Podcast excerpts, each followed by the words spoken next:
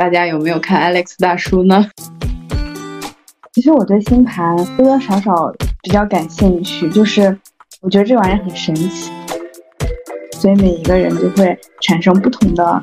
磁场，有不同的能量体。因为我感觉这几年星座变成了一种那种越来越社交的一种属性，觉得同道是是让我觉得星座刻板印象带的最严重的一个。我们天蝎男和天蝎女是两个物种。其实一直在致力于找一个双鱼座的男朋友，所以我们俩在一起的时候，只要遇到白羊座，我俩就跑。但是现在十二星座都是渣男星座。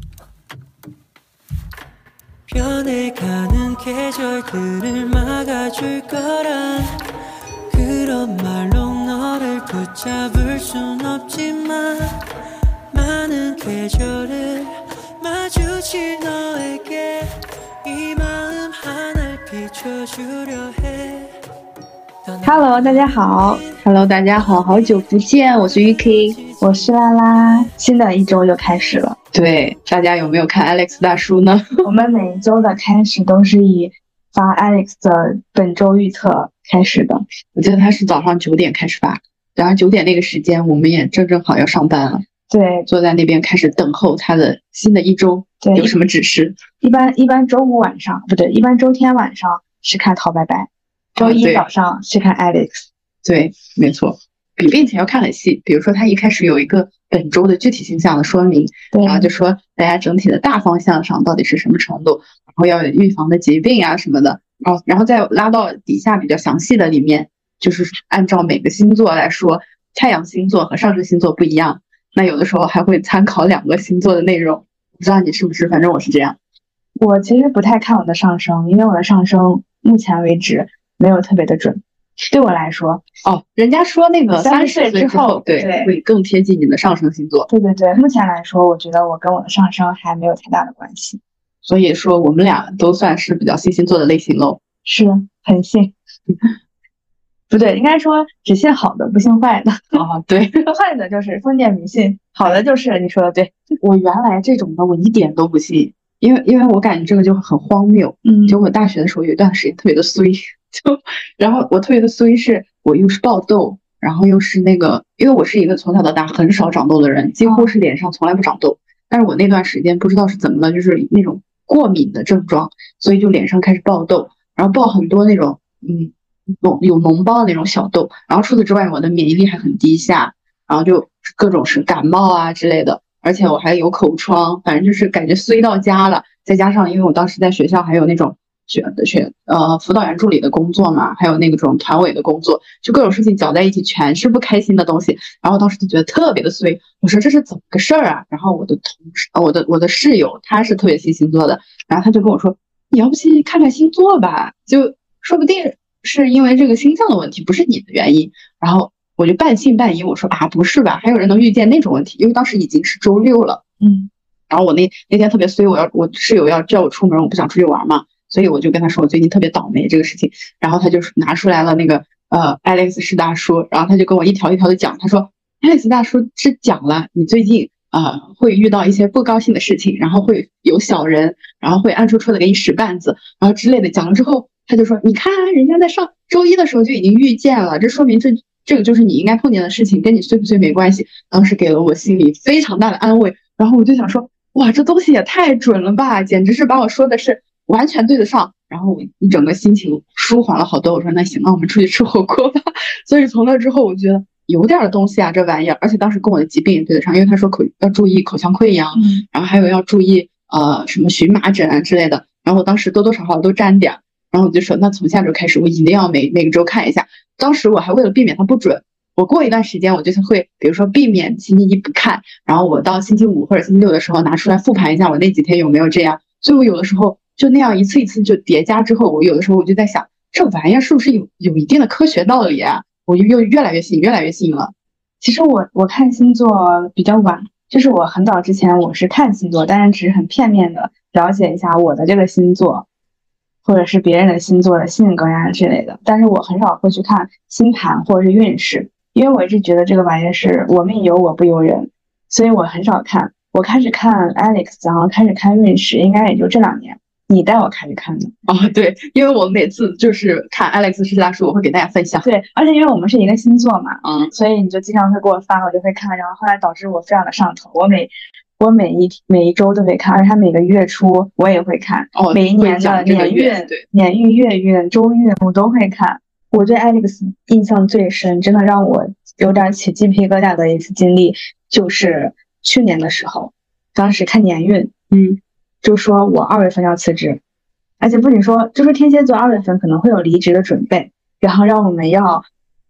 考虑的清楚一些。哦，然后哦有印象，对对吧？当时看了年运。对，然后我们那个时候应该是十二月底吧，其实那个时候我们心里都有要辞职的打算了。对，然后我当时真的看起来我就起鸡皮疙瘩，我说我说我的妈呀，不会是真的吧？然后我们俩真的是在二月份的时候离职的，但这个事情不是因为他他的预设。对，是自然而然的发生了。我们后面复盘的时候才发现，我的老天，居然这么准！所以这个在某种程度上还是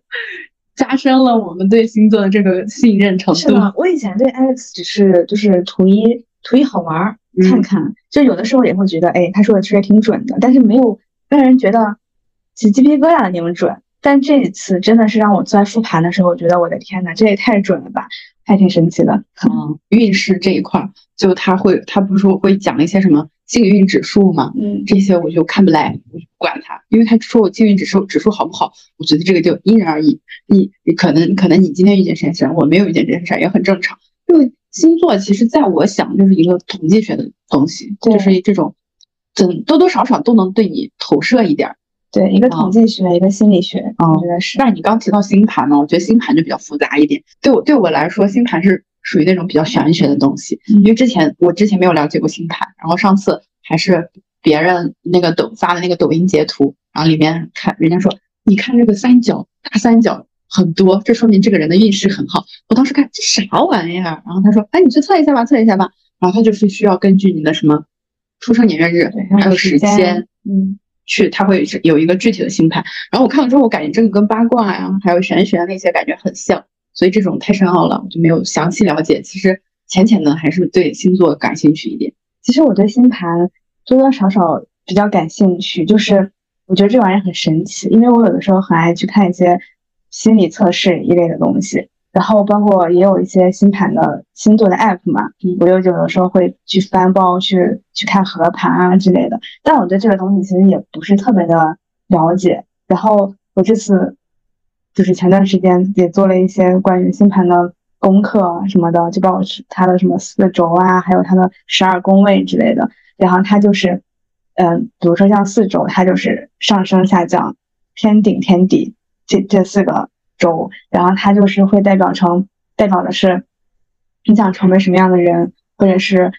呃你的内心世界是什么，然后你给别人的第一印象是什么，还有就是你会被什么样的人所吸引，嗯，就他会给你一些。指引和暗示，然后包括像十二宫，它也是对应了不同的领域，然后你就看，你就看你的那个宫位会落在哪一个地方，然后可能代表你在这个领域就有怎么样的发展发展。对，嗯，然后我之前有有听说过，人家说第七宫还是第几宫落在那个呃，就你你的宫如果有在这个地方的话，它跟事业有关系。对对对，然后还有像。什么太阳星啊、行星啊、水星、木星这种的，就它每个星也是表达的是你，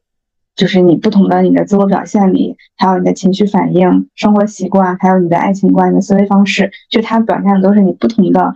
你的一些特征。我感觉这个就还蛮神奇的，而且我经常会对号入座，所以我觉得这个玩意儿还挺准的。那有没有可能就是我们对号入座多了，所以有一种那种对。所以这个就是潜移默化的一个叫做巴纳巴纳姆效应。巴纳姆效应，对，它就是它巴纳姆效应就是指的是接受所模糊而普遍的描述，然后同时自动忽略掉就是和自己不相符的描述。比如说我是天蝎座的话，然后大家就说天蝎座是一个高冷啊，然后腹黑啊这种的性格特点，然后我就会自己去对号入座，我就说哎这个好像跟我有点相符，然后我慢慢慢慢的就会。自己心里形成一种暗示，特别是比如说我我后面做了什么事情，然后我就觉得啊，我好像确实是挺高冷的，然后这件事情潜移默化就会在我的心中加深，嗯，然后我就会觉得啊，那我确实是这样子的人，然后慢慢就会觉得这个玩意真的好像很准，就大家其实算是一种心理学的一种感觉，嗯。嗯就有一种那种呃不断加深的心理暗示，对对对然后导致自己对这个东西越来越信。那这么一说，我对星座也是这么一个循序渐进的态度。嗯，我之前也看了一些，嗯，算星盘的人，然后做星座的人，然后他们说，其实这个玩意儿也是一个玄学，但是就是说每个人出生的时候，然后行星都会散发他们的能量，然后他们就会把他们的能量撒在每一个人的身上，所以每一个人就会产生不同的磁场、不同的能量体，所以你的星盘是怎么落的，其实从你出生的时候就是注定的。哦，但是啊，这个有点哲学的范畴，我们就不讨论。因为有的人他就是信则有，不信则无。比如说我就是这样的态度，但有的人他就会说，你信这种东西，你多少沾点。但是我觉得大多数人还是属于信也信，但是可能不好的东西我就不信。嗯，因为我感觉这几年星座变成了一种那种，呃，越来越社交的一种属性。你像我们之前社交领域，它没有那么大的作用，大家只是说我跟你玩得来，我就玩得来。但是后面，你比如说我们上大学或者到后期的时候，尤其是 Alex 他他的那个发展的越来越好，包括是当时就火的一塌糊涂的陶白白嘛，陶白白他是通过那种情感星座嗯，出圈的嘛。然后从这个时候开始，大家好像在社交属性里面多多少少都会说我是哪个星座的，然后我的朋友是哪个星座的，我跟哪个星座的人合得来。那现在其实星座它就变得特别的普遍化了。对，我觉得现在我周围好像没有不看星座的人，对，但是你可能就是每个人的程度不一样，有的人就可能像我们就特别的爱看，但有的人就是我只知道我是什么星座就完了，就不会去多看关于这些的东西，就也不会去用它来去看运势呀，或者去看星盘呀、看性格呀，就是每个人对他的程度不太一样。是的。现在我周围很多的男生朋友都在 看星盘，还有看星座，所以当当它普遍化之后，反而没有人搞那些就是什么呃选择性歧视啊、标签性歧视啊那种东西了。包括上次我刷抖音的时候看到毛不易说这个，他真的很信星座，真的笑死我了。我看他看的也蛮多。关晓彤也是嘛，对啊他说他很信星座，而且他每个运势都看不同的人的，就是每个人都看了信一。那个，我看了他说的那个，而且他还看那个米苏珊苏珊米勒，啊，苏珊米勒他就是那个海海外一个特别火的那个嗯星座博主嘛，然后他每次那个大大白话翻译腔我都看不懂，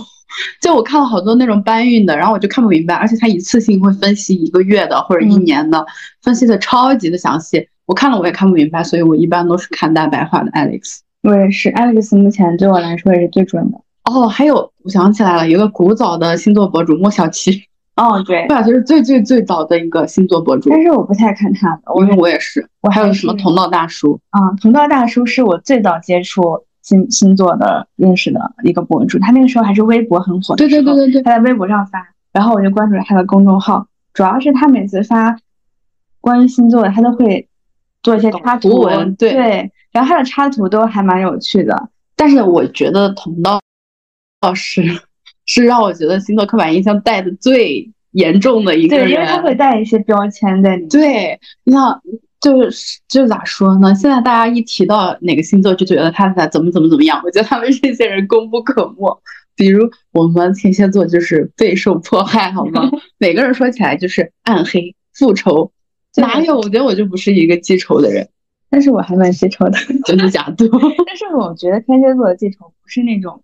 就是我真的有仇记住这件事对。对对，不是这种，就是我可能会记住这件事儿，但是我就是有的时候可能会把这件事儿翻出来嗯，跟你说，哎，你记不记得你哪一年哪哪一月哪一天干了什么什么事情？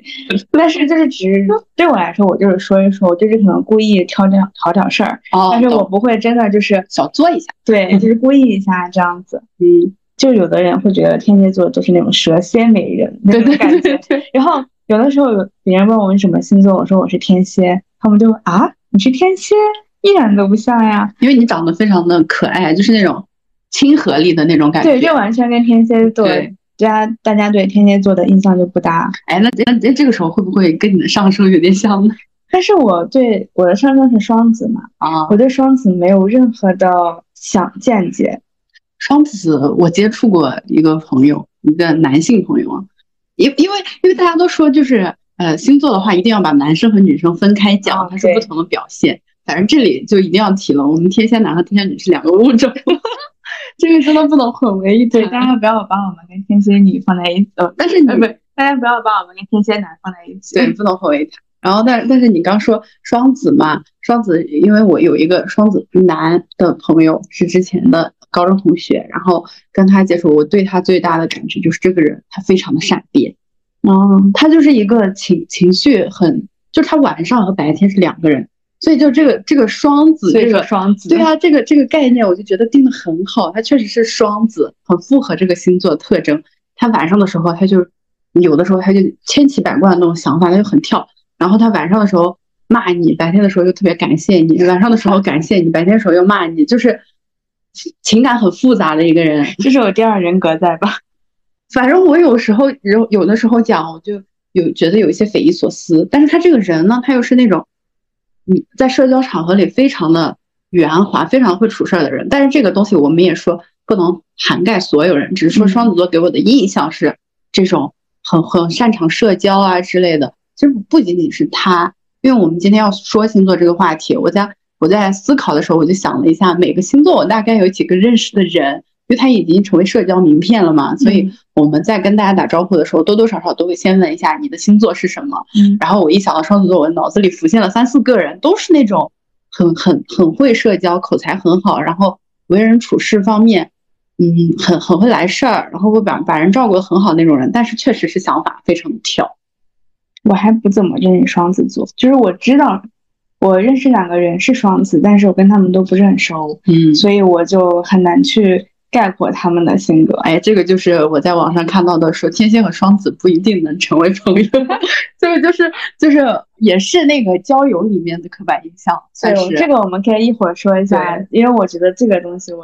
还蛮有还蛮有想说的话的。OK 我我的刻板印象比较多的一个是双鱼座，因为我朋友跟我妹都是双鱼座，然后他们就属于那种多愁善感。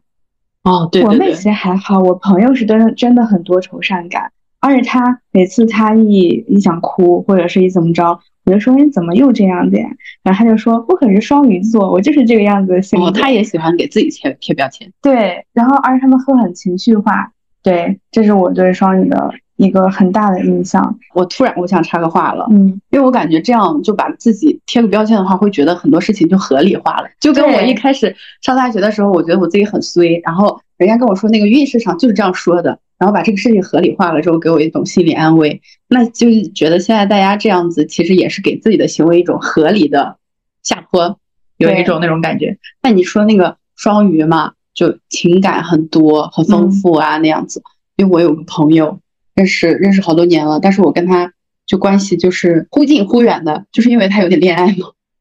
就他什么都很好，他的人生就像公主一样灿烂，但是他就是一点非常的恋爱脑，非常多愁善感，然后到就你经常会有他受情伤的时候，我就不知道一个公主一样的人生为什么非要受情伤，我真不理解。就他们有的时候心思太细腻了，他的情感太丰富了，然后我会有点无法触达，就我也不知道怎么安慰他，我也跟他共情不了那么深，但是按理来说，天蝎跟双鱼应该还蛮搭的，都水象是吧？对，都是水象，包括巨蟹。啊，人家之前之前最最最早的什么同道大叔啊，还有那些不是都说了吗？天蝎和双鱼是绝配星座来着。对，所以我其实一直在致力于找一个双鱼座的男朋友。那你跟双鱼座没有任何关系啊？你我不认识任何一个双鱼座的，不认识任何一个双鱼座男生。哎呀，我倒是接触过双鱼座男生，但是我也是觉得性格有一点多愁善感，就优柔寡断，所以我反而觉得不太合适。哎，然后还有一个刻板印象的就是狮子座，哦对，对对对对对，很典型。慕强，然后也很好强。我有两个狮子座的朋友是同一天生日，嗯就是相当于是他们是同一年同月同日的狮子座，嗯他们俩的性格表现几乎是一模一样。我记得他们大学的时候，就是都是我同学嘛，学习特别的努力，而且一旦遇到一个就设立一个目标，就一定要完成。就就比如说我的好朋友吧，就我跟他关系很好，就是因为我在某种程度上对他有一种钦佩。他就励志我，比如说我明年要考那个 CPA，然后他要把 CPA 二级考了的话，他是一个王者荣耀不离身的人，就每天每天晚上回去必打，他每天上完班晚上回去唯一的娱乐活动就是打王者荣耀，打个半夜，然后天天上分，天天上分。我记得最清楚，他那个王者荣耀把数已经是上两万还是三万了，就是一个一个重度的王者荣耀用户。但是他他只要是设立了目标，比如说我明年要考 CPA 二级，然后我觉得我现在要开始考准备考 CPA 了，他第一件事情就是把王者荣耀卸载，然后再把这个 CPA 考到手之后才会把它下回来。所以他是我遇见过最强的人。但是确实也有他就是性格上的一些弱点吧，比如说他谈找对象这个事情，他已经他对相亲这个态度就是我一定要找一个很强的人，呃，也不是说很强吧，他对他对自己的那个找对象这个事情是有等级的，就规划，对我有我有哪个条件，我有一个优先级，比如说是这个人的学历啊、身高啊、长相啊、家庭啊，然后每一个点他要列一个列一个优先级。或者说是就这么说吧，一到十分我打重点分，然后这样加起来，这个人够多少分，够我的及格线，我再跟他就继续聊。这个虽然听起来夸张，但但是是真事儿。他之前相亲了几个对象，他就真的就是给我在那里列表分析，因为你知道我们有的时候找对象确实会有那种。既要又要的心理，就是我觉得这个人好像这个方面挺满意的，那个方面又不满意，那这样相亲的话是没有结果的。所以他为了避免这种，他有一个目标导向，就是我在多少岁之前我要结婚。那他对于这个目标，他就会直接拆解，拆解成一个呃小的那种条嗯条件，然后再去不不既要又要分个优先级，然后给自己打分，这样子找对象。但是当然了，当然结果是可想而知的，因为这种这种呃程度的相亲，它其实呃太格式化了嘛，我们都知道。但只不过是他这种行为很符合我对狮子座的认知。说到这个狮子座的自尊心强，嗯，我真的不得不说，我前面两个人都是狮子座，嗯，你知道的，他们真的是自尊心很强，然后又很好强，也很好胜，对，然后而且让我觉得最离谱的是，他们脾气都不太好，我不知道是。把天蝎女和天蝎男分哦，不对，把狮子座女和狮子座男也分开了，因为我的朋友脾气很好，是一个性格很稳定的。对，就狮子男，真的我觉得还脾气不怎么好，嗯，而且而且他们的点很莫名其妙，我不知道有没有天蝎女跟狮子男谈恋爱的其他的人，我一直觉得这属于强强组合，因为在在我们对星座的那个理解上来说，狮子是那种硬刚的类型，对，然后天蝎是那种。暗地里刚的类型，而且而且两者都不认输。对，其实哎，这这一点上，你俩谈恋爱的时候，我看得出来你是你俩的星座特质就很明显。而且我之前以为只是我们俩性格问题，后来因为在分手前夕，我就你也知道大数据很牛，我在小红书上就经常刷到天蝎女发狮子座男到底怎么样啊，或者是有人是狮子座说啊天蝎女到底怎么样啊，然后底下的评论都说劝你不要谈，两个人都太强了，根本不在一起没有可能，或者说什么。嗯，这两个星座吵架永远都是莫名其妙的吵架。天蝎座不懂狮子男他生气的点，然后狮子男也很难理解天蝎座为什么不能 get 到他的点，反正就是这种感觉吧。然后我觉得哇，真的是这个样子，嗯，就是我们也是这个样子，然后网络上的其他的有缘人也是这个样子，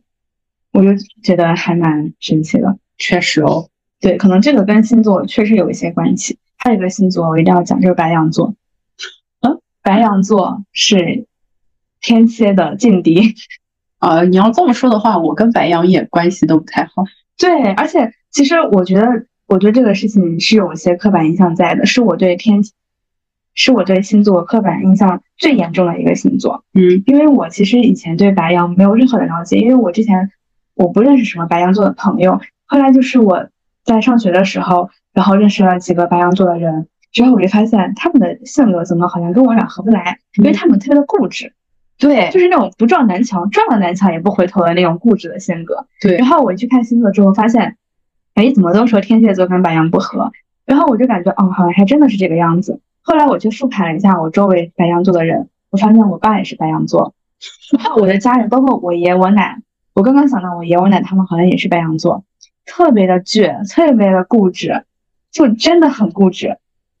特别是我奶跟我爸非常的固执，嗯，所以所以我一直心里面就在想，如果我遇到白羊座，我一定要跑。就是如果我知道你是白羊座的话，那我可能就是潜意识里我不会想跟你深交。我是觉得吧，他们的脾气很火爆，嗯，我反正我遇见到过的人都是辣椒一样的性格，就一点就着，对，而且而且那个火是久久烧不灭的那种。他可能过了一会儿了，他想起这件事来，比如说你过了很长一段时间，然后他已经消停下来了。然后过一段时间再再过一会儿，他又想起了这个帽子接着，他说：“哎呀，我刚才那个事儿，他又火了。”所以我有的时候就会觉得稍微有点莫名其妙，因为我接触过这样的白羊座性格的人，然后我就觉得他很热情是真的，他就对人的话上来就是一种呃，怎么说，稍微有点自来熟，他对任何人都很包容那种，嗯，你都是我，大家都是我的朋友那种一开始的交友性格，但是他又特别的直来直去的，然后再加上脾气很火爆，所以这种人就是呃，我跟他处着处着，我就会觉得摸不清他的。点在哪儿？对，然后就会想敬而远之。是，反正我是这个样子的。包括我朋友，他是摩羯座，他好像跟白羊座也不是很搭，所以我们俩在一起的时候，只要遇到白白羊座，我俩就跑。包括我有的时候不是会看一些相亲的软件嘛，交友软件之类的，然后我看他只要是白羊座，我绝对把他划过。就是我看都不看，不管他长什么样，我都把他直接划过。嗯，就是我，我觉得这个真的是我最刻板印象的一个星座。嗯，我觉得可能真的是有一些不合的原因在，所以我完全不想跟他们有任何的交流。当然，以后如果有白羊座的朋友的话，当我没说。哎，所以我们其实哎，交友真的会被这个星座影响。对我之前的时候，我觉得我跟天秤其实还挺搭的，因为我最好的朋友是天秤座嘛。嗯。然后，对，但是其实我认识的天秤好像只有他一个人啊。我妈也是天秤座，所以我就感觉我跟天秤座好像还蛮搭的。然后就是双鱼座，嗯，对，我周围天秤座也有一个朋友，但是我觉得天秤好像跟什什么人都合得来，因为天秤本来就是那种很圆滑、很随意，然后的那种人。反正我的朋友他是一个那种很善于沟通和妥协的那种人，他好像就对一个事情有执念，就是颜控。然后对，很容易妥协哦，很容易妥协，然后对什么事情都是。没有什么主见，也不是没有主见，就是他会很优柔寡断，或者说是随大流。就对对，就我的朋友是这样，我的朋友也是这样。对，然后我就觉得天秤是那种跟任何人都都能卡一块去的那种，他可能是这里面星座里面最百搭的一个星座。对，百搭星座。然后要说其他的话，其实我周围就狮子座、摩羯座，然后还有射手。因为射手他比较自由，就有的时候我们俩会有一种那种一拍即合的自由，就我有点惯着他，他也有点惯着我。射手座，我印象最深的就是大家说渣男星座，但是现在十二星座都是渣男星座，天蝎男也是渣男星座，男的不行，男的 sorry，sorry，嗯，只能说这个刻板印象实在是太深了。对，但是我真的不怎么认识天蝎男跟射手男，所以我很难讲渣不渣。我但是这么一说，我对不同的星座的人相处会有那种不同的相处方式，哎，就比如说我跟那个天秤的朋友。我俩真的就是聊一些什么美妆啊、穿搭，然后然后还有讲哪个地方好玩啊、哪个探店啊，然后还有是最近发生了什么好玩的事，没有那种什么精神上的交流，就是呃精神世界里面的交流。但是对于那个狮子座的朋友，因为他是一个很理智的人，很很会规划的人，我俩会一起出去旅游，因为他会事无巨细的把所有的 plan 做好。然后我只要带着兜跟着他就行，而且他是一个情绪很稳定的人，所以就算出了任何事情。他就是一种没事儿，我给你解决，然后就是那种很可靠的大姐大，而且有的时候我觉得不太好分析的事情，我也会找他讲，因为他就会给你一个一二三四五的那种具体的说明，然后就会建议你说去做哪个比较好，而且他经常提出那种一针见血的看法，嗯，所以我觉得他是一个非常清醒的人。那对于那种我的那个射手座朋友，我俩就属于那种一拍即合出去旅游，但是就旅游属于那种毫无目的性。特别的随意，我俩可能走在路上，突然想吃碗面，在某个地方，我俩就去了。我俩上大学的时候也这样，我俩是室友嘛。嗯，大学有一天上课的时候，坐着坐着，他说：“我俩吃火锅去吧。”我说：“什么时候？”他说：“现在是思政课啊，对不起，逃课是不对的。但是因为是思政课啊，思政课没有说思政课不对的意思。思政课怎么讲？我 没有说思政课必须要逃的意思，只不过是就是那节课。然后他突然跟我说：“我俩吃火锅去吧。”我说：“什么时候？”他说：“现在。”然后我俩就走了。我俩就是 上课期间，老师一个转头的功夫，我俩拔腿就跑，就这这么自由的事儿。而且我们当时还办了，我们学校在欢乐谷附近办了一张欢乐谷的年卡，我俩想去就去，想去就去。呃，周六的中午在在呃宿宿舍，我正睡大觉呢，他睡到十一点半，我睡到十一点半，我俩起来，我说我饿了，他说我也饿了，我说你想吃啥呢？他说欢乐谷门口那个烤肠，我说走吧，我俩就走了，我俩打个车去欢乐谷，是这么很很好玩的人，而且他是一个。怎么说？思想很不受束缚的人，他他也不管你，你这个年纪该干什么事儿那种，他没有任何现实中的包袱。我我跟他，他这次不是国庆的时候来找我玩了吗？我俩从头到尾没有聊过近况、对象、婚、家庭琐事、生活琐事，完全没有，全都还在讲是我们这一把年，就现在这个年纪了，依然是最近追什么星，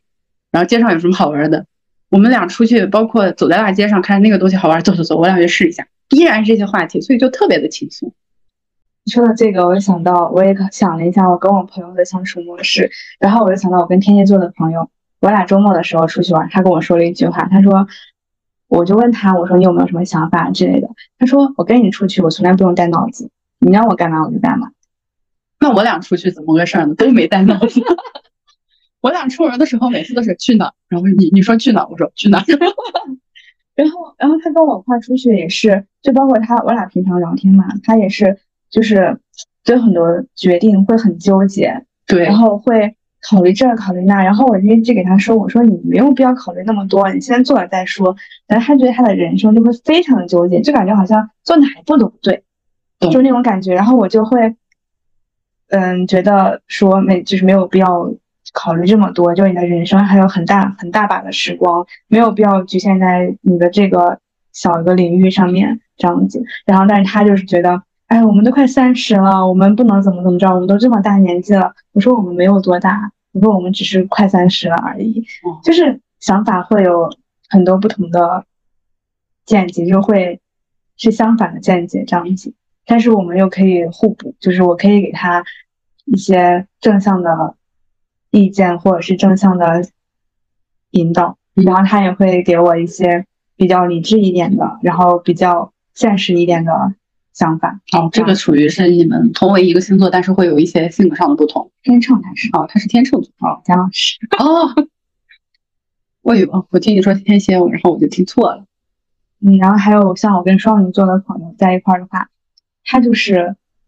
多愁善感嘛，嗯，然后经常动不动就给我，我好焦虑呀，我好想家呀，我想怎么怎么着呀，然后然后就经常说一些让人觉得很难过的话题，我就说你不要。再就是引导我跟你一起难过了。我本来是个快乐小狗，你为什么让我跟你一起悲伤？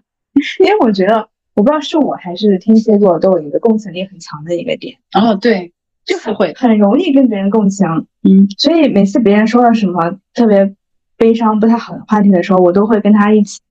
就是不开心，嗯，或者是怎么样的。对，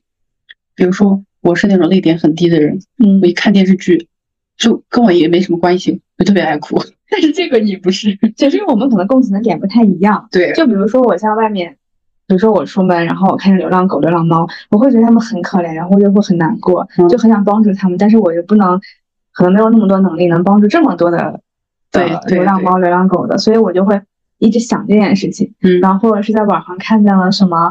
呃，真实的一些事情，就是我就会很难过。但是对于电视剧啊或者小说这种东西的话，我就会就会还好。因为我心里总是会觉得这个是假的哦，对，可以理解。但是但是如果有碰见那种真的很感人的，我还是会会流泪。I know。反正我周围还有一个朋友是天蝎座，跟我差两天。嗯。然后我俩相大学的时候老一起过生日。然后他的性格就是那种很纠结。嗯。他他怎么说？又自卑又敏感。当然，这个所有人可能都这样。嗯。只不过是，但是他有一点，就是特别喜欢研究和探索。然后他就特别喜欢挖一些事情去深挖，然后就是，所以我就跟他说：“我说你你善用你的直觉吧，你的直觉直觉竟然也挺准的，对吧？”对，我觉得天蝎座的直觉非常准。反正我一直是靠我的直觉。我也是，就是我觉得我经常干很多事情，我都是靠我的直觉。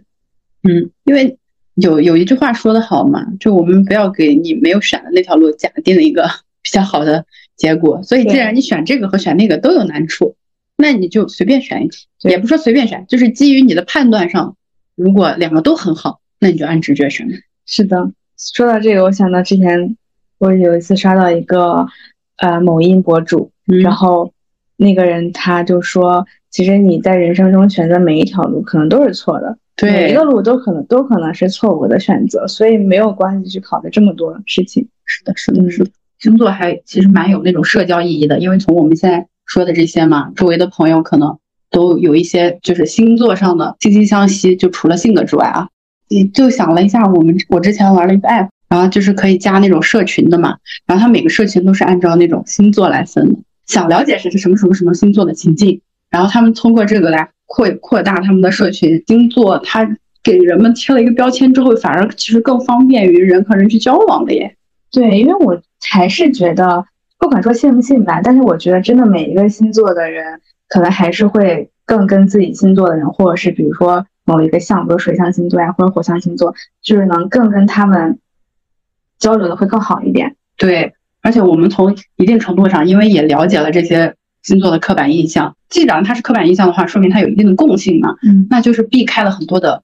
问题。就比如说我们来日工作时候就会遇到白羊座的人，但是我们知道他是类似的那种性格，就可能有那个刻板印象。我们从一开始给他的预设就是这样子的，那可能跟这个同事就会好相处很多。包括就是也就是我刚才说的，如果比如说我知道他这个星座是什么，那我可能就不再跟他去有更深的接触，对然后我就可能会避免一些跟他以后会发生的矛盾啊，或者怎么之类的。对虽然也不是鼓励大家就是 一定要看星座去跟谁交往，我觉得跟谁交往都有可能会有好有坏，但是可能对于现在这个快节奏的生活来说，就是他会给我一些暗示，或者给我一些引导，说筛这个选的作用。对，那你既然你不是很喜欢这个性格的人的话，那你就开始的时候就少接触，以免以后发生了什么矛盾呀之类的。因为我是一个不太喜欢跟人发生矛盾或者是发生争论的一个人，嗯所以有的人如果开始跟我性格性格不合，那我就离开这人远。是也相当于是他一开始给我们画了一个门槛。对，然后至于你跟这个人怎么去后面的后续的交往，是基于这个门槛之外的事情了。是，就是你自己心里可以有一个筛选。而且我觉得星座真的是一个陌生人交往的突破口，包括像现在的 MBTI，对对但 MBTI 目前还没有那么的广泛，就是很多人可能因为要测试嘛，就很麻烦，所以很多人并不爱去测这个东西。但是星座的话，可能我觉得基本上每个人应该都知道自己是什么星座，百分之就年轻人里面百分之八九十吧，我觉得九十应该都是知道自己是什么星座的。对然后见了面，大家可能不知道说什么的时候，就会问，哎，你是什么星座呀？或者是认识了两三天之后，可能就会问，呃，你是你是不是什么星座？就会根据他的性格来去猜一下，对。但是我觉得星座还是会有一些片面的想法跟见解，嗯，就是可能呃某一个星座大多数人是这个样子，然后就会定义为这个星座人就是这个样子，但其实很多人都会有不同的闪光点和不同的特征。对，对，就是我们也不用在人际交往中这么的去看星座。是的，就它可以帮助我们筛选，但这不是人与人交流的呃最重要的一个判断标准。所以希望大家在生活之中也能在交友的时候有一定的筛选，但是最终呢，呃，通过真诚交到自己比较心仪的好朋友吧。对的，而且我还挺好奇大家对星座的讨论和对星座，特别是星盘呀，还有一些星座刻板印象的看法的。对然后大家如果有什么想法，或者是有趣的一些跟星座有关的交友的经验，然后都可以在我们的博客下方留言评论。我们刚刚都说了很多什么星座女的好处、优点啊什么的，有人想痛吃的也可以在这里讲。然后我们也说了星座男要区别讨论，那有人想夸一下的也可以来这里讲。那就这样，我们畅所欲言吧，拜拜，下期拜拜见。下期见。